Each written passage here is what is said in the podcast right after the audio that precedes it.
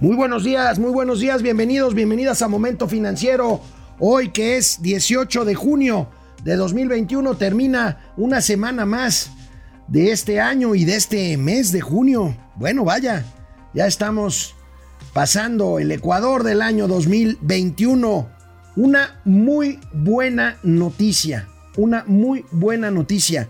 Las Afores mexicanas, estas administradoras que tienen los recursos de los trabajadores mexicanos para su retiro después de la edad laboral, las Afores mexicanas fueron en 2020 las de mayor rendimiento en el mundo por arriba de todos los países de la Organización para la Cooperación y el Desarrollo Económico, la OCDE. Vaya, vaya buena noticia, un ranking que hemos estado revisando. Hoy tendremos otros rankings donde no estamos tan bien, pero aquí las Afores con el mayor rendimiento en los países de la OCDE. Ahí va la economía. Ahí va la economía, pero lento. Estamos hablando de un rebote, como lo hemos dicho aquí, en momento financiero. La recaudación sigue siendo y seguirá siendo insuficiente para todos los recursos que necesita este gobierno en los próximos dos años y medio. Y bueno, después de las acusaciones que bueno, desde 30 años atrás ha tenido Manuel Bartlett, pero que ayer salieron a reducir en la mañanera y quisieron que lo defendiera el presidente de la República. Bartlett sale a conferencia de prensa y promete que no habrá más apagones. Vamos a ver si es cierto, lo dudamos. Ven ingenieros, ven ingenieros mexicanos difícil, por no decir imposible, que se pueda volver a utilizar el tramo elevado de la línea 12 del metro. Dicen los ingenieros que todavía hay muchas fallas aparentes y no aparentes. Todavía tiene mucho que dar este escándalo de la línea 12 del metro. Vamos a platicar de esto y de muchas otras cosas más aquí en Momento Financiero porque el día de hoy es viernes y los mercados lo saben. Esto es Momento Financiero. El espacio en el que todos podemos hablar. Balanza comercial. Inflación. Evaluación. Tasas de interés. Momento Financiero. El análisis económico más claro. Objetivo y divertido de Internet. Sin tanto choro. Sí. Y como les gusta. Clarito y a la boca. Órale. Vamos, réjete bien. Momento Financiero. En una gran noticia, eh, las Afores mexicanas fueron las que mejor rendimiento registraron en el ranking global de las administradoras de fondos de pensiones, de fondos de retiro entre todos los países de la Organización para la Cooperación y el Desarrollo Económico. Por encima de 38 países que forman parte de esta OCDE, México, México ofreció, y así lo dimos a conocer ayer, oportunamente en un tuit a partir de información que nos proporcionó la Asociación Mexicana de Afores, encabezada por Bernardo González Rosas. Bueno, México ofreció en 2020 rendimientos de 9.3% por arriba de la inflación, o sea, términos reales. Ahí tenemos este ranking que presume y con toda la razón la Amafore, la Asociación Mexicana de Afores, primer lugar, ahí lo tienen del lado izquierdo hasta arriba, 9.3% mejor rendimiento de países como Islandia, Dinamarca, Noruega y Estados Unidos. Ahí tenemos este ranking de tasas reales de rendimiento de inversión en fondos de pensiones. México primer lugar. Qué buena noticia. Ahí está Islandia con un poco menos de rendimiento, 7.6%. Esos son rendimientos reales. O sea, después de inflación, pues para que no anden diciendo luego de cosas, métanse al Afore, conozcan su Afore, es su dinero, es su ahorro, eso les va a servir para su retiro. Hay reformas, vamos a tener que eh, pues ahorrar más. Volvemos a la tabla nada más para ver en dónde está, por ejemplo, Estados Unidos. Estados Unidos la tenemos en este ranking pues bastante abajo de México. Ahí lo tenemos a la mitad de la tabla con rendimientos de 5.9% en términos reales. Italia muy abajo, hasta abajo, 3.3%. Vaya, pocas veces y nos da mucho gusto, me da mucho gusto dar, dar esta, dar esta noticia que realmente nos llena, nos llena de gusto y nos llena pues eh, de compromiso para seguir hablando de las afores y para seguirles diciendo si pueden ahorrar más de lo que les quitan automáticamente. Bueno, ya con la reforma los empresarios van a aportar un poco más, pero si ustedes pueden dar eh, ahorro voluntario, háganlo. Es su ahorro, es su retiro, es su dinero, no es dinero del gobierno, no es dinero de las afores, no es dinero del sistema financiero, es dinero de ustedes. las Afores están haciendo un buen trabajo para tratar de que rinda lo más posible para el futuro, el futuro de largo plazo. Algunos como un servidor ya no tan de largo plazo, pero pues ahí estamos pendientes, pendientes de nuestra Afore. Esa es la buena, una no tan buena. Bueno, también comparados con los países de la OCDE, los 38 países principales del mundo en términos económicos, a pesar de que México avanza, y lo hemos dicho aquí, el buen trabajo que ha hecho y está haciendo la jefa del sistema de administración tributaria, la señora Raquel Buenrostro, pues todavía estamos muy por debajo del promedio adecuado mundial. Veamos esta nota que publican nuestros amigos del Economista Aquí la tenemos, recaudación seguirá por debajo del promedio de la OCDE, aún con la reforma fiscal, esta que pues se trata de una miscelánea fiscal que fue la que habló eh, el presidente López Obrador y la jefa del SAT. Y bueno, pues aquí tenemos, eh, pues miren, 16.5% del PIB representa la recaudación en México. Nada más para que se den una idea, en países similares de América Latina, esta recaudación es de 22.9% del PIB. ¿sí? Y en eh, el promedio mundial es de 33.8%. O sea, todavía estamos muy por debajo. La pandemia golpeó en forma eh, pues distinta a los mercados laborales. Bueno, esto ya es mercado laboral. Regresamos al anterior, por favor, y ahorita hablamos de esta. Aquí está. Este 16.5% del PIB representan la recaudación de impuestos como porcentaje del PIB, insisto, contra 33.8%, o sea, lo doble, más del doble en términos mundiales y en la región de América Latina 29.9%, o sea, estamos hablando de 10 puntos, no, de 6 puntos más.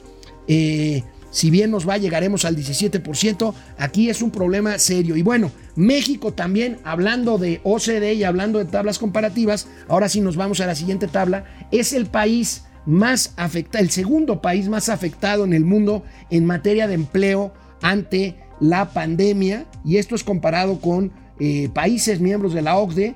Solamente Chile fue más afectado, menos 0.93% de porcentaje de pérdida de empleo durante el 2020 en el mercado laboral. México en segundo lugar, 7%. Recordemos que México cayó la barbaridad de 8.5%. Ahorita regresando al corte vamos a hablar de crecimiento económico. Estados Unidos le pegó 6.2%. Nada más que en Estados Unidos este año pretenden crecer y parece que van a crecer más de 7%, lo cual va a hacer que recuperen los niveles prepandémicos rápidamente. Turquía menos 4.5% de... Eh, eh, en cuanto a pérdida de, de, cuestiones laborales por la pandemia.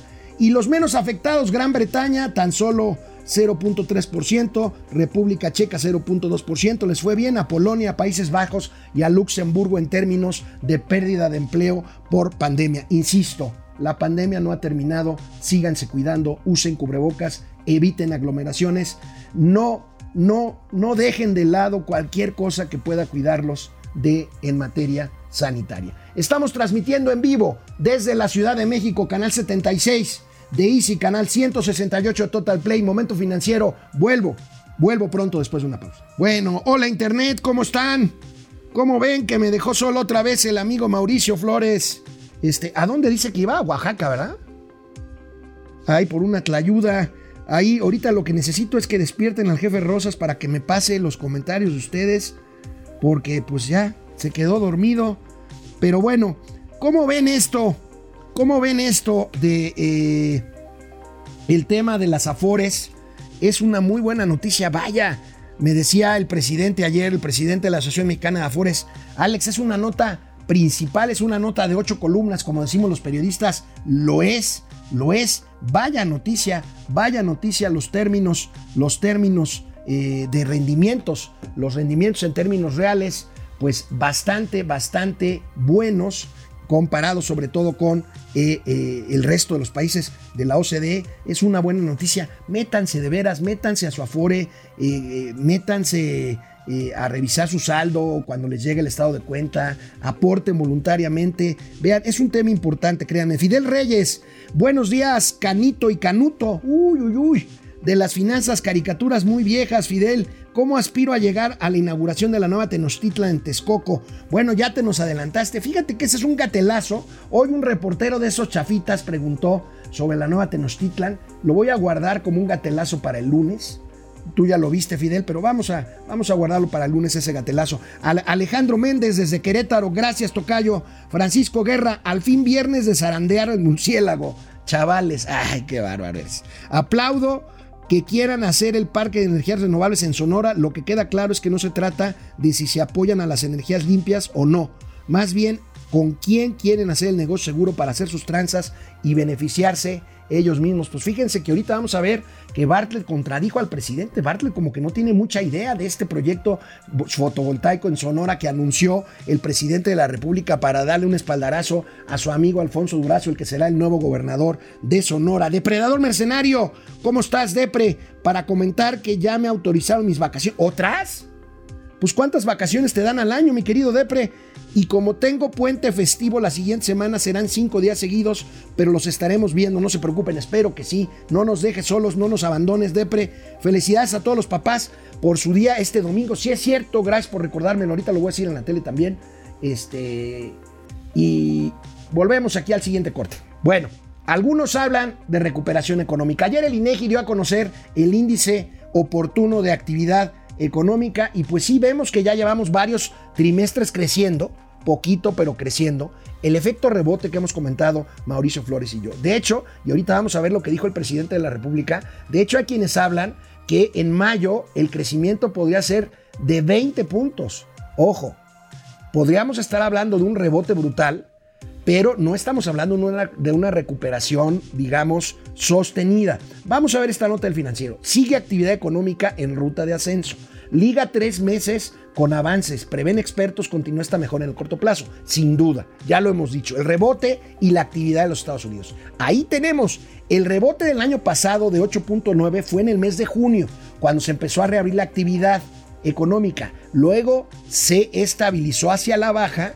Luego tuvimos un febrero de caída trimestral y luego tres meses seguidos de crecimientos eh, mensuales pues muy modestos para el tamaño de la caída del año pasado. 2.6 marzo, 0.4 abril, 0.5 mayo. Vamos a ver, vamos a ver qué es lo que más pasa. Aquí les tenemos otros datos. 0.8% avanzó la economía mexicana en el primer trimestre, muy poquito todavía, respecto al cuarto trimestre de 2020. Crecimiento 1.1% prevé el grupo financiero Monex para el segundo trimestre tras los recientes datos económicos. Y como ustedes saben, el pronóstico generalizado con el que no comparte, con el que no compartimos quienes hacemos momento financiero, es de 5.5%. Espero, deseo recuperarnos, eh, equivocarnos y perder la apuesta con el secretario de Hacienda. Aún creciendo este 5.5%, quedaremos todavía muy por debajo de los niveles prepandémicos. Pero bueno, Hoy el presidente presume que sí se está cumpliendo su pronóstico en materia de crecimiento económico. La famosa V o palomita en vez de la L. Tiene sus asegúnes, ahorita los comentamos. Eh, hay que tomar en cuenta que en mayo del año pasado nos fuimos, como se dice coloquialmente, a pique. Eh, se cayó todo. Es el mes más eh, difícil para la economía, mayo junio. Y ahora, pues, con relación a mayo, pues estamos mejor, mucho mejor. A eso se debe el crecimiento, porque al final se cumplió nuestro pronóstico. Cuando hablaban de que nos íbamos a caer, lo que sucedió en mayo y que íbamos a permanecer mucho tiempo abajo, en una especie de L prolongada. Yo dije, va a ser una V y afortunadamente eh, fue así, es una V, estamos saliendo. Y ya los pronósticos de crecimiento para este año ya están llegando hasta 6%. Entonces estamos saliendo de la, de la crisis y a eso se debe ese registro, ese dato. Bueno, pues con todo respeto, con todo respeto, la gráfica que les acabo de enseñar se parece más a una L que a una V, estarán de acuerdo. Pero bueno, cada quien su opinión, el presidente tiene su visión, el presidente habla y precisamente ayer se refirió a los retos del nuevo secretario de Hacienda que asumirá esta dependencia yo creo que a finales de julio, principios de agosto, una vez que termine en cargos internacionales el secretario actual Arturo Herrera. veremos qué descripción hizo el presidente de la República de lo que le ha pedido a Rogelio Ramírez de Lao, el nuevo secretario de Hacienda es una gente reconocida en el mundo de las finanzas, es una gente seria, va él a mantener la misma política macroeconómica, de que no tengamos eh, problemas de devaluación. Hasta ahora ahí vamos. Ayer por una situación eh, externa eh, se depreció el peso. De todas maneras, eh, en el tiempo que llevamos en el gobierno, no ha habido una devaluación. El peso está prácticamente igual con relación al dólar de cuando iniciamos el gobierno. O sea, esto no había sucedido en los últimos gobiernos. Eh, no hay devaluación en dos años y medio. Eh, lo mismo, control de inflación, porque nos importa mucho el que no haya carestía. Técnicamente se puede decir inflación, pero coloquialmente es eh, mejor hablar de carestía. Bueno, veíamos una parte que pasamos ayer sobre el tipo de cambio, pero en general el presidente ahí tiene los retos para el secretario de Hacienda. Yo creo que si va a ser para lo mismo no hubiera cambiado al secretario de Hacienda. Yo creo que el secretario de Hacienda tendrá que imprimirle su propio sesgo. Ya se empiezan a hablar de colaboradores de él, de Siliceo, de Enrique Siliceo, de Alejandro Reynoso, en fin. Vamos a ver cómo integra su, su equipo. Pero bueno, el presidente también redobla su apuesta sobre Pemex. Habló de deuda y habló de la deuda de Pemex. Que, le Vamos a irla respaldando eh, porque son dos tratamientos distintos. La deuda de Pemex eh, cuesta más el servicio que la deuda de Hacienda, lo que se llama deuda soberana. Por la calificación, ¿no? Por la calificación. Acaban de dar a conocer eh, las calificadoras que México tiene este, pues, la confianza de inversionistas del mundo. No nos eh, quitaron calificación, eso no sé si se supo. sí, se dio a conocer. Yo creo que en los periódicos especializados. Y el subsecretario Llorio lo, lo, dio a conocer. Sí. Pues este eh, está bien calificado México em, como un país con finanzas públicas sanas. En el caso de la recaudación, vamos bien, vamos eh, de acuerdo. ¿Recuerdan bueno, primero le decimos al presidente que qué pena que no vio momento financiero ayer porque dimos a conocer esto de la calificación. Pero ¿recuerdan cuando precisamente el presidente descalificaba a las FIFI calificadoras? Cuando nos bajaron la calificación. Ahorita que nos la mantienen porque ni siquiera nos la subieron, entonces sí lo presume. Pero bueno, veamos el decálogo del nuevo secretario de Hacienda. Lo resume así el periódico Reforma. Estabilidad en la paridad peso-cambio, peso-dólar, tipo de cambio pues, control de la inflación, que ese es más un tema. No, no es, no es más es un tema del Banco de México, es facultad del Banco de México el control de la inflación, evitar alzas en precios de canasta básica, pues tiene que ver también con la inflación, no endeudar al país, vamos a ver qué política de deuda trae el nuevo secretario de Hacienda y Crédito Público, no e no erogar más de lo que se ingresa, finanzas públicas sanas, mantener la recaudación, ya vimos las cifras de recaudación que no se ven muy bien, gastar con más eficiencia, bueno, doña austeridad republicana que no está ahora aquí, se fue con Mauricio, abatir corrupción y eliminar gastos superfluos. Bueno, el presidente, el presidente de la República insiste en su optimismo económico. Ahorita que regresemos del corte, vamos a ver y comentar lo que dijo, lo que dijo hoy sobre lo que viene en los próximos meses en materia económica después de esto que hemos estado viendo. Regresamos después de una pausa. Momento financiero, economía, negocios y finanzas para que todo el mundo, hasta los que salen en los billetes de lotería o los otros, le entiendan. Bueno, este, Pili Sainz. Buenos días, mis estimados especialistas económicos. Este fin de semana es el Día del Padre y me tocará, como mucha gente alrededor del mundo, ir a visitarlo a su última morada. Qué bueno, Pili, es una bonita tradición. Un abrazo a todos los que, personas que como yo perdieron a sus padres en esta pandemia. Lo siento mucho, Pili. Sí, hay que rendirles homenaje a mi papito que ya murió hace años, pero también lo estaré recordando. Francisco Guerra, ¿qué pasó con este nuevo escándalo de que desviaron el dinero de la línea 12 a Singapur? Bueno, esto que de la línea 12 parece que no tiene fin, amigos. Vamos a ver. Vamos a ver en qué termina. Lo bueno es que la corrupción ya se acabó. Si los del PRIAN eran ratas, estos son ratas, pero mutantes. Chéquense en la página de internet. Al rato Dani Rosas va a subir en Twitter un gatelazo que no lo voy a pasar aquí, lo voy a subir a las redes, de cuando al presidente le preguntaron sobre la responsabilidad política del tema de la línea 12.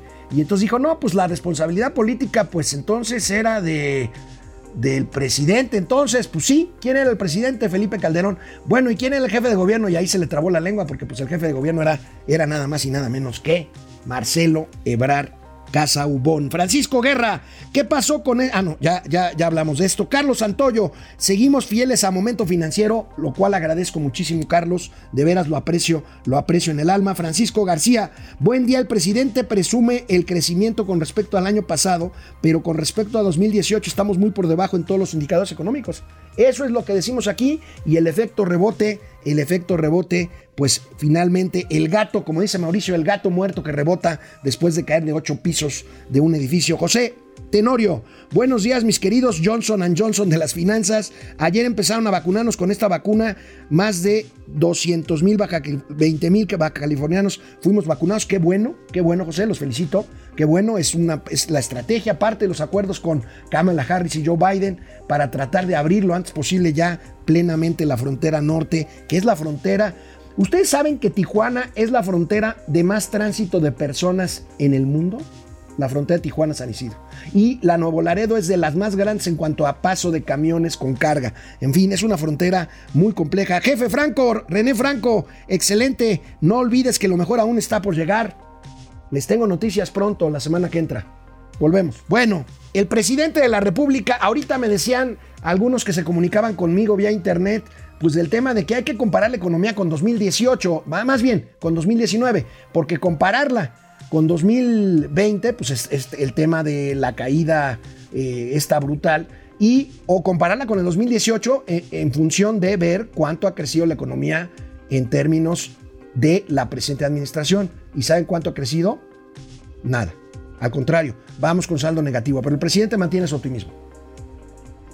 Para el tercer trimestre de este año ya estaríamos a como estábamos antes de la pandemia. La economía de México está recuperando muy bien y además no nos costó mucho en lo material, que se aclare, nos costó mucho en lo humano, que duele, pero en lo económico eh, salimos o estamos saliendo sin haber endeudado al país, sin que se nos cayera la recaudación. Me pedían cuando la crisis esas dos cosas, que solicitáramos crédito para repartir ese dinero, no abajo sino arriba, y que eh, propusiera yo una prórroga en el pago de impuestos y no acepté ninguna de las dos recomendaciones. Este, lo que teníamos de ahorros lo metimos abajo para que no se produjera una crisis de consumo, que la gente no tuviese para lo básico. Y funcionó porque le metimos abajo Híjole, perdón, perdón, señor presidente, pero no hay manera de que regresemos a los niveles económicos prepandemia en el tercer trimestre. Estados Unidos lo logrará al final del año en el supuesto que crezca 7%. Nosotros no estamos creciendo eso.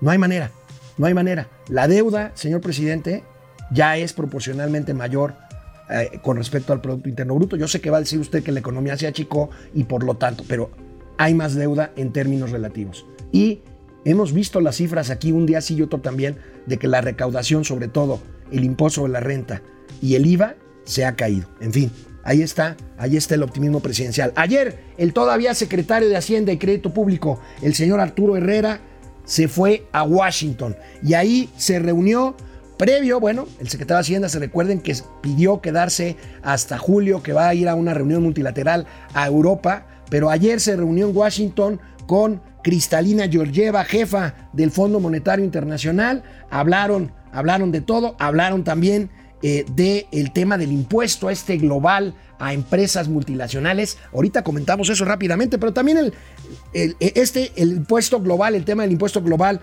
para empresas globales de tecnología, lo trató también con Janet Yellen la secretaria del Tesoro. Pues el, secretario de Hacienda está haciendo su tour, pues supongo que para despedirse, lo felicitan mucho por su nombramiento o por su propuesta que tiene que aprobar el Senado para que seguramente pasará, para que sea el nuevo secretario, eh, perdón, el nuevo gobernador del Banco, del Banco de México. En fin, este tema del impuesto global para empresas globales de tecnología, hay que discutirlo todavía. Miren, aquí hemos hablado de un nuevo concepto el concepto de low touch economy. Low touch economy, economía de bajo contacto, economía que se hace en intercambios de bienes, materiales, servicios, financieros, en fin, dinero, por vías virtuales sin contacto físico entre seres humanos. Esto ha cambiado la fórmula, la fórmula de la ecuación. Y quiero recordarles que esto tiene que ver con el crecimiento que estamos buscando todos y probablemente estemos según dicen especialistas del sitio de la plataforma safeshopping.news, especializado en economía de bajo contacto, que podríamos entrar a un caso de doble tributación por este impuesto global a empresas tecnológicas, porque estas empresas, en el caso de México, ya están siendo grabadas para los servicios que otorgan aquí en México con el IVA. Entonces, podríamos estar ante un caso de doble tributación. Ojo con esto, porque estamos hablando de una eh, plataforma muy importante de crecimiento económico que están implicando las, las, las empresas de tecnología para servicios financieros, para entrega a domicilio, delivery, en fin, para muchas, para muchas de estas cosas. Bueno, ayer, ayer comentábamos que, ayer comentábamos, ¿para qué? Para acá, ¿verdad? Ayer comentábamos que eh, Bartlett, Bartlett eh, trae 30 años ya de acusaciones de todo tipo. Y bueno, pues resulta de que el presidente lo defiende y dice que es porque está tocando intereses de la industria eléctrica, de la cual, en el caso de Bartlett, es director de la Comisión Federal de Electricidad apenas de dos años y medio para acá. Pero bueno, después de ayer, de esta defensa que hizo el presidente, Bartlett salió ayer a conferencia de prensa para hablar de la CFE. Y bueno, pues está muy optimista, igual que su jefe, el presidente de la República, ¿Qué le costaba seguir con las subastas eléctricas? Pero bueno, dice el comunicado de la CFE que vamos a ver ahorita en pantalla, dice que eh, pues están muy optimistas con la inversión para el tema de energía eléctrica. ¿Tenemos agrandada la parte de la, del encabezado o nada más tenemos esto? A ver. Este, ahorita vemos, está hablando de muchas inversiones el, director de la Comisión Federal de Electricidad, defiende la empresa que dirige, habla de inversiones, pero pues es una visión, es una visión que tiene que ver con que la CFE sea nuevamente monopólica. Y bueno, el, el, señor Bartlett está metido ya en varios líos, ¿se acuerdan el lío con los gasoductos? Ahora resulta que demanda a una empresa italiana, ahorita le cuento, ahí tenemos, la CFE está más fuerte que nunca, implementa protocolos para el regreso seguro de su personal a las oficinas y habla de proyectos de transmisión y distribución de energía eléctrica por 40 mil, por más de 40 mil, por más de 48 mil millones, millones de pesos, muy optimistas, verifican la operación segura, confiable de Laguna Verde, la planta nuclear que está en Veracruz. En fin, Bartlett quiere, quiere hacerse notar como director de la CFE, pero pues por otro lado se enoja porque una empresa italiana se ampara contra los nuevos decretos presidenciales en materia de competencia de energía eléctrica y se enojan y hablan de que son perversas. Las empresas pueden usar y deben usar el derecho legal que le corresponda para defenderse de cualquier acción estatal. Pero bueno, Manuel Bartlett sale a defender con el mismo discurso que su jefe a la CFE. Veamos. La CFE es la empresa más grande del país, sin duda. Es la más importante. Lo seguirá siendo pese a, a los intentos de la destrucción y la desaparición de la CFE. CFE está más fuerte que nunca y con un ánimo extraordinario, los trabajadores que son quienes la hacen importante, los 90 mil trabajadores que tenemos están eh, trabajando y han estado trabajando con un gran interés en este periodo eh, difícil. Eh, atendieron los trabajadores y la CFE situaciones complejas con gran éxito durante la pandemia se atendió a la población que tuvo que recluirse en sus habitaciones, no se subieron las tarifas por nada del mundo. Eh, consumieran lo que consumieran, no hubo de tarifa domiciliaria a otra tarifa. Atendimos bueno, huracanes. La CFE ha sido eficaz, por ejemplo, para atender huracanes desde hace mucho tiempo. A mí me consta cómo levantaron miles de postes después del huracán Isidor en Yucatán es una empresa, los trabajadores son muy buenos efectivamente. Aquí el tema es la política energética. Aquí el tema es si habrá competencia o no para producir energía más limpia y más y más barata. De regreso del corte seguiremos hablando de esto porque balconearon en Twitter al director general de la CFE con respecto a algo que dijo ayer el presidente López Obrador, pero ahorita que regresemos del corte se los platico. Canal 76 de Easy canal 168 de Total Play. Esto es Momento Financiero. Vuelvo después de una pausa. Bueno, vamos a. Volvemos aquí a internet. Vamos a ver a quién más tenemos.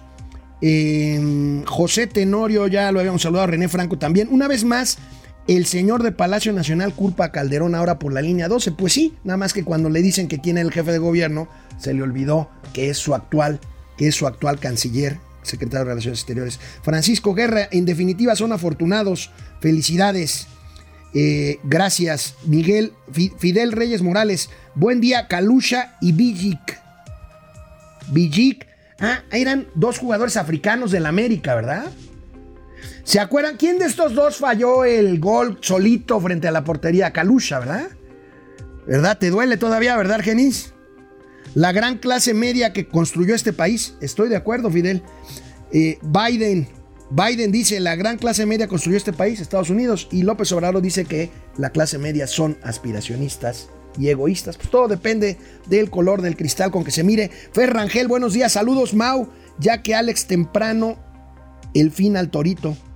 Fer, el que está en el torito es Mau, no yo, o no te entendí. Pero bueno, Carlos Ramírez, Servando González, ¿cómo estás? Gracias, mi querido Servando, querido amigo Marco Reyes. En lo personal, mis ahorros son en Sofipos y Fintex. Tienen un mejor rendimiento y tienes acceso a tu capital sin tantas trabas. Está bien, Marco. Hay diferentes tipos de inversión. Si tú tienes esa inversión porque requieres liquidez, está bien. Pero al hablar de un fondo para el retiro, no sé a qué plazo tengas esto, pero el tema de las afores, primeramente, si te contratas, si trabajas por tu cuenta, bueno, es otra cosa. Pero si te contratas con una empresa, tienes una afore en donde vas guardando los dineros que no se pueden sacar, salvo en caso de desempleo. Por cierto, ahorita ciertamente hay un problema. Eh, que eh, hay un retiro grande de recursos por desempleo, gente que se quedó sin trabajo por el tema de la crisis económica por la pandemia y que ahora va y retira, no todo, pero parte de sus recursos de la Afore para tratar de solventar gastos ante el desempleo. Pero bueno, es un buen punto, Marco, depende del plazo y eh, la liquidez que requieras para tus ahorros. Ángel Emilio Zacarías, buenos días para toda la comunidad financiera desde Macuspana, Tabasco. A Mauri Serrano, Alma Lilian es que se parece a mi esposa. ¿Está bien? A Mauri Serrano. Bueno, se mandan recaditos. Aquí nos usan de veras de, de mandaderos, ¿verdad, mi querido productor? De chismógrafo. Bueno, ¿ya regresamos? Vamos a la tele, ahorita volvemos con ustedes. Bueno, el licenciado Manuel Bartlett Díaz, Manuel Barney, como le dice mi amigo Mauricio Flores Arellano, prometió a diestra y siniestra que, CFE va a estar muy bien, que va a haber inversiones, que no se preocupen, que no necesitamos socios privados extranjeros. Pero bueno, el, el director de la CFE promete también que no habrá más apagones. Creo, creo que esta promesa no la va a cumplir. De hecho, hay apagones todavía. Ayer hubo uno, eh, hoy seguramente habrá otros. En fin, no quiero ser eh, aguafiestas de nadie, pero bueno, esto es un hecho que tiene que ver con la capacidad de la CFE para distribuir energía barata sobre todo. Bueno, el periodista especializado en energía Ulises Juárez publicó en su cuenta de Twitter algo que me llamó mucho la atención. Ayer el presidente de la República dio a conocer un proyecto fotovoltaico, o sea, energía solar en Sonora. Tres años después, bueno, pues resulta que Ulises Juárez reporta que el, eh, unas horas después, ayer mismo, en esta conferencia que ya les comentaba, don Manuel Bartlett, director de la eléctrica de la CFE, pues dijo que no tenemos ninguna vinculación con él. Y pone Toing. O sea, ¿a quién le creemos entonces? ¿Alfonso Durazo? ¿Se refería a Alfonso Durazo? ¿Se refería al presidente de la República? Bueno, el presidente de la República lo defendió, pero el presidente de la República no desmintió lo que no puede desmentir. Hay muchos documentos procesales en contra de Manuel Bartlett Díaz desde su paso hace 35 años como secretario de gobernación hasta cargos subsecuentes que ha tenido, hasta lo que reportó Loré de Mola en un reportaje hace poquito de sus eh, propiedades inmobiliarias a nombre de él y de la que es su pareja sentimental. Bueno, lamentablemente, insisto, esto de los apagones pues no podrá, no podrá, no podrá ser, ser cierto. Bueno, y siguen las embestidas contra empresas privadas, les decía, aquí tenemos la nota de reforma con lo que les platicaba. Resulta que una empresa italiana se amparó, pues porque la sacan del mercado con el reglamento nuevo eléctrico este que está controvertido. Bueno, y tanto Barte como el presidente se enojan y dicen que esas empresas son de lo peor. Pues bueno, pues para eso está la ley, para defenderse. Pues hay un contrato y pues usted, si, si ustedes sienten que no les cumplen un contrato, pues buscan la forma de hacer que se los cumplan, ¿no? Pero bueno, la nota principal del economista habla también de energía y cuenta el déficit comercial en materia de gas natural y gas licuado de petróleo, gas LP, creció 8.290 millones de dólares. Eh, por alza en valor de importaciones creció este déficit comercial en materia de gas, el valor de las importaciones de gas natural se elevó 252% en el primer cuatrimestre del año y el gas LP aumentó las importaciones 61%. Con esto también los precios. ¿A qué se debe esto, amigos? ¿Recuerdan la crisis invernal? La crisis de la helada esa brutal que hubo en Texas que interrumpió el flujo de gas LP, de gas natural más bien, de ahí de Texas hacia el sur, hacia México. Bueno, pues eso encareció, encareció, obvio, menos oferta, más demanda, encareció el precio e, e hizo que México buscara otros mercados donde abastecerse de esto. Aquí tenemos las gráficas de nuestros queridos amigos del economista. Ahí tenemos la balanza comercial de productos petroleros. Eh, la exportación es el verde clarito. Ha caído la exportación a 7.800 millones de dólares eh, en este año de 2021 al cierre del mes de abril. Y por el contrario, eh, la importación ha crecido, ha crecido, como les decía, exponencialmente. La siguiente gráfica que tenemos, las importaciones de gas natural, ahí vemos cómo crecieron entre 2020 y 2021 brutalmente de 1.500 millones de dólares a 5.200 millones millones de dólares. Pasando otra vez al tema de la desgracia en la línea 12 del metro, la línea que corre en su tramo elevado por 11 kilómetros allá en Tláhuac.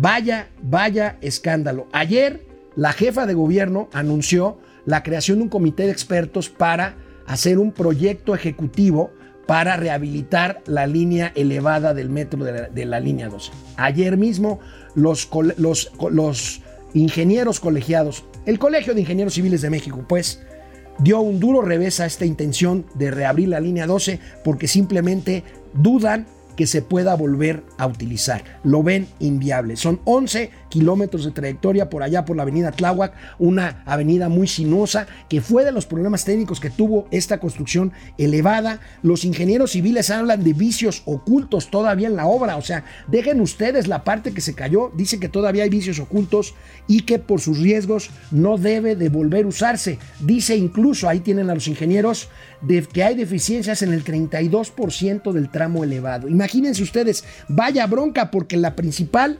lo principal, amigos y amigas del momento financiero, es la seguridad de los usuarios, de quienes usamos el metro Imagínense nada más usar el metro pensando que no es seguro. Bueno, no había pasado en 50 años de historia de metro y ahora pues 32% de la línea con vicios ocultos según el Colegio de Ingenieros Civiles de México es una muy mala noticia, es una cuestión verdaderamente terrible. La pregunta sigue siendo, y ayer lo comentaba Mauricio Flores, sobre Carso, la empresa de Carlos Slim cuya constructora se hizo cargo de parte de este tramo elevado de 11.1 kilómetros. Bueno, Bloomberg asegura hoy, según vemos en esta nota que publica el financiero, que Carso no perderá contactos tras el peritaje de la línea 12 del metro. Mauricio Flores nos dio la exclusiva ayer de que ya se reunieron en el Palacio Nacional y en el Palacio de Gobierno del Ayuntamiento de la Ciudad de México para empezar a ver cómo la firma de Carlos Slim va a participar o a, eh, digamos,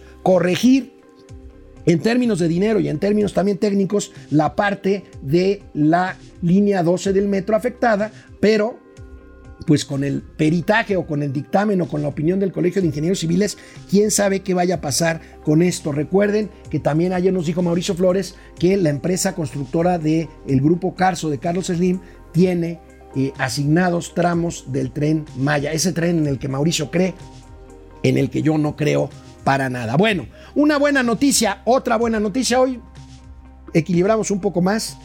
Al mes de abril, la cartera vencida de las tarjetas de crédito, las tarjetas de crédito que todos tenemos, que todos usamos, la cartera vencida, pues lo que, eh, la cartera incobrable, esta cartera que dejamos de pagar cuando no hay lana para atender los compromisos de las firmas, de los tarjetazos que da uno, la cartera vencida de tarjetas de crédito bajó 12% con respecto al mismo mes del año anterior. Aquí tenemos menos 12.5% cae en abril con respecto al mismo mes del mes anterior. Ahorita la cartera vencida vale más o menos 20.200 millones de pesos. Parece mucha lana, es mucha lana, pero es manejable. Debe de andar por ahí del 2,5% del total de la cartera. Hay bancos con mayores problemas que otros, pero como sistema parece, parece que las reservas son las adecuadas y que el sistema bancario tiene tiene salud tiene salud financiera. Por cierto,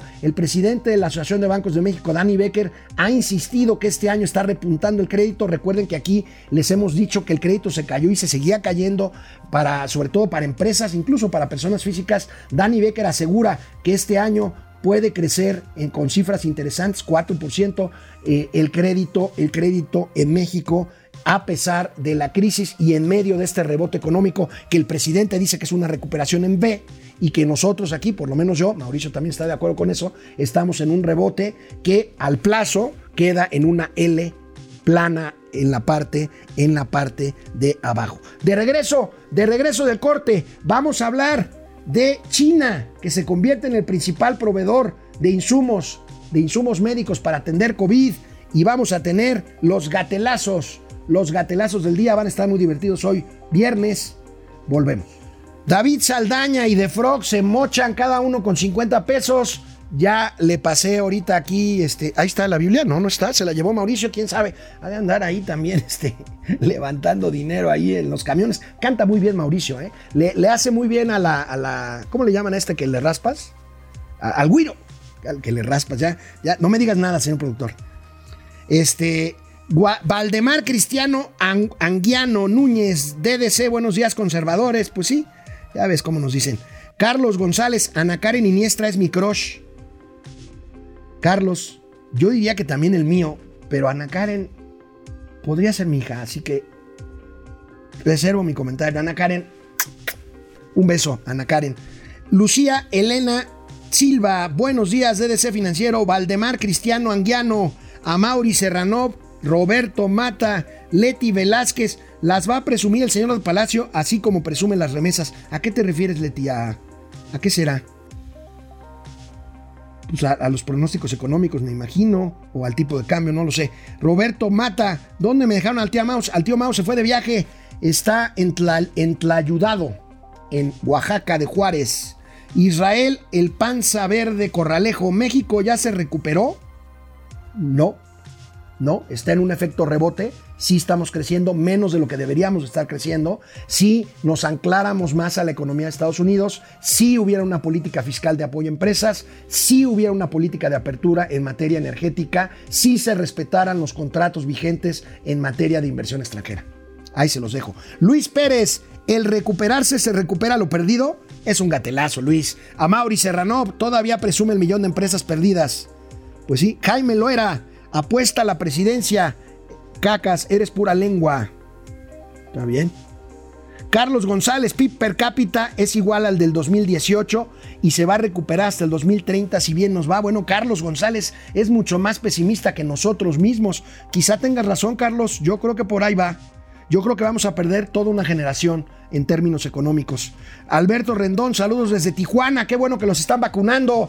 Saludos a mi amigo Sergio Cermeño, a su hija Mariana, se casó ayer por el civil. Un beso, Marianita. Bueno, pues eh, China se ubicó en el primer lugar de países proveedores de toda clase de insumos para COVID. Veamos esta tabla, pues los chinos ya saben, se meten como la humedad por todos lados y ahí tenemos, ya tiene 153 ciento más de participación en el mercado de suministros relacionados con COVID, 137 mil millones de dólares, superó ya Alemania, que era la primera, con 119 mil millones, Estados Unidos con 90 mil, Suiza por allá abajo, Irlanda, Bélgica, Países Bajos, Italia, Francia, Reino Unido. Y Lord Molecula en Palacio Nacional dice que si se logra producir la vacuna patria, aparecerá en este ranking México con algunos miles de millones de dólares. No es cierto, no va a aparecer en este ranking, hombre. Bueno, ayer comentábamos que México perdió los lugares en el índice de competitividad. Nos preguntaron mucho por internet, por Twitter, de qué se trata esto y aquí les traigo otra gráfica que publico Reforma que creo que da un poquito de más luz sobre este tema. Recordamos que pasamos del lugar 48 al 55 en materia de competitividad, pero aquí ya se ve lo que decíamos que ayer, que eran los factores. En desempeño económico en 2020 estábamos en el lugar 38 y ahora estamos en el 49. En eficiencia gubernamental, pues, gestión pública, pues estábamos en el 55 y ahora estamos en el 59. En eficiencia empresarial estábamos en el 48 y ahora estamos en el 47. Ahí subimos uno. Y infraestructura estábamos en el 57 y ahora estamos en el 58. Gatelazos. Gatelazos del día. ¿Recuerdan lo que hizo Cristiano Ronaldo en una conferencia con sus botellas de Coca-Cola. Si lo tenemos, recordamos lo que pasamos antier aquí. Mira, ahí tenemos. Se queda viendo, ve si no lo está viendo su mujer. Y dice, a un lado, chicos. Y saca su botellita de agua y dice, drink water. Vaya, 4 mil millones de dólares le costó a la Coca-Cola en valor de mercado ese día. Pues veamos esta otra. Es una maravilla de TikTok. Veamos. Вот здесь видите человека, который задает вопрос. Я предоставляю слово. Перевод синхронный, если иностранцы отсюда будет русский текст из колонок. То есть, ну, сложности здесь не должно, не должно быть. Но мы все развиваем эту систему тоже много-много-много раз. Ну, как говорится, потом... Без разрешения. bueno, ¿no habrá patrocinado la Coca-Cola? No lo sé. Pero este que viene es una maravilla, una maravilla. No me gusta comparar y menos en internet porque pues, los chavos son, son vanidosos, pero vean este TikTok tipo Vampipe.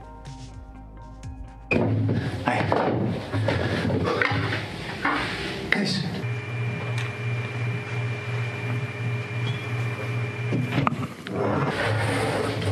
Thanks, thanks, thanks.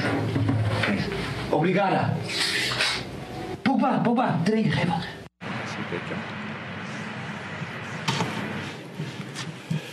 Ja, lekker man. Lekker. Thanks. Oui, merci. La chela. La chela por debajo de la mesa. Acaricio tus rodillas y bebo sorbo a sorbo tu mirada angelical. Veamos este tweet. Como dijeron que la culpa de lo del metro fueron los pernos, y los soldadores, pues veamos estas dos imágenes. Primero, Alfredo Lecuona, muy, muy, muy creativo, dice, la unidad de inteligencia financiera ya congeló las cuentas de los pernos. La familia Pernos se quedó sin dinero. Tranquilos. Y este otro, tú, tú, eres el rival más débil. Ah, caray, si yo solo soy el soldador. Bueno, el hilo se rompe con lo más o por lo más delgado. Bueno, ¿recuerdan ustedes que se difundieron hace cosa de los últimos cinco días, esta semana pues, un socavón, un inmenso agujero que se abrió allí en el campo en Puebla, cerca del aeropuerto de Huecotzingo en Puebla, muy cerca de la ciudad capital, pero en el de este poblana, pero en el campo, un socavón que se ha venido abriendo, que ya tiene 100 metros de diámetro, que ya se tragó una casa, que se cayeron unos perritos que tuvieron que rescatar. Bueno, pues ya se hace turismo socavonero. Vean esta nota que nos regala Denis Merkel. Y antes de ir a una pausa, la comunidad de Zacatepec, en Puebla, pues de ser conocida como una zona ejidal con cultivos de maíz, pues ahora se ha convertido en un auténtico atractivo turístico y todo por el socavón. Ahí estuvo nuestro compañero Antonio Morán. Ven a disfrutar nuestra nueva especialidad. De Cuautla, Morelos. Ahora sí, por las noticias fue que nos enteramos de lo del socavón y la curiosidad venimos a ver qué tanto estaba de grande. Y la verdad, pues está Está grande. Sí, nos sorprendió. La comunidad de Zacatepec, en el municipio Juan C. Bonilla, a unos 40 minutos de la ciudad de Puebla, ha recibido en los últimos 15 días a más turistas que en los últimos 10 años. Algo fuera de serie, no sé ni cómo decirles. Pues sí, realmente ya se ha convertido en un centro turístico. En las cercanías al socavón, habitantes aprovecharon para colocar puestos y ofrecer todo tipo de antojitos y hasta micheladas. Laura, que vive a unos 300 metros del socavón, dice que el puesto que colocó le deja más ganancia que una jornada en el campo. Sí, pues ahorita han venido muchas personas a ver el acontecimiento. Vendemos chicharrines preparados y dulces. Bueno, a ver, a ver, ¿ustedes irían a ver el socavón? Es muy chistoso, ¿no? Me dice mi productor, eso es mover a México. Volvemos a tiempos de Peña. Y yo te digo a ti, Mauricio Flores Arellano, sé que me estás viendo desde el Café de los Danzantes en Oaxaca. ¿Tú te sacarías una foto del socavón? Me contestas el lunes, mi querido Mauricio Flores Arellano, y veamos al pobre de John Ackerman, el doctor doctor, el esposo de la secretaria de la Función Pública que dicen que ya se va. Dicen, por el amor de Dios, ayúdenme frente a las ausencias de espacios para pues expresarse libremente, según él, lo han corrido de todos lados, pero no por, no por censura, sino por las barbaridades que dices. Por lo menos ofrezco mis humildes redes para que por lo menos iniciar, podamos iniciar una conversación. Y ahí está, John John Ackerman, no lo pelan y saben qué, no lo van, no lo van a pelar. Bueno, el último gatelazo es del presidente de la República. ¿Lo vemos y luego lo comentamos? A esto se debe.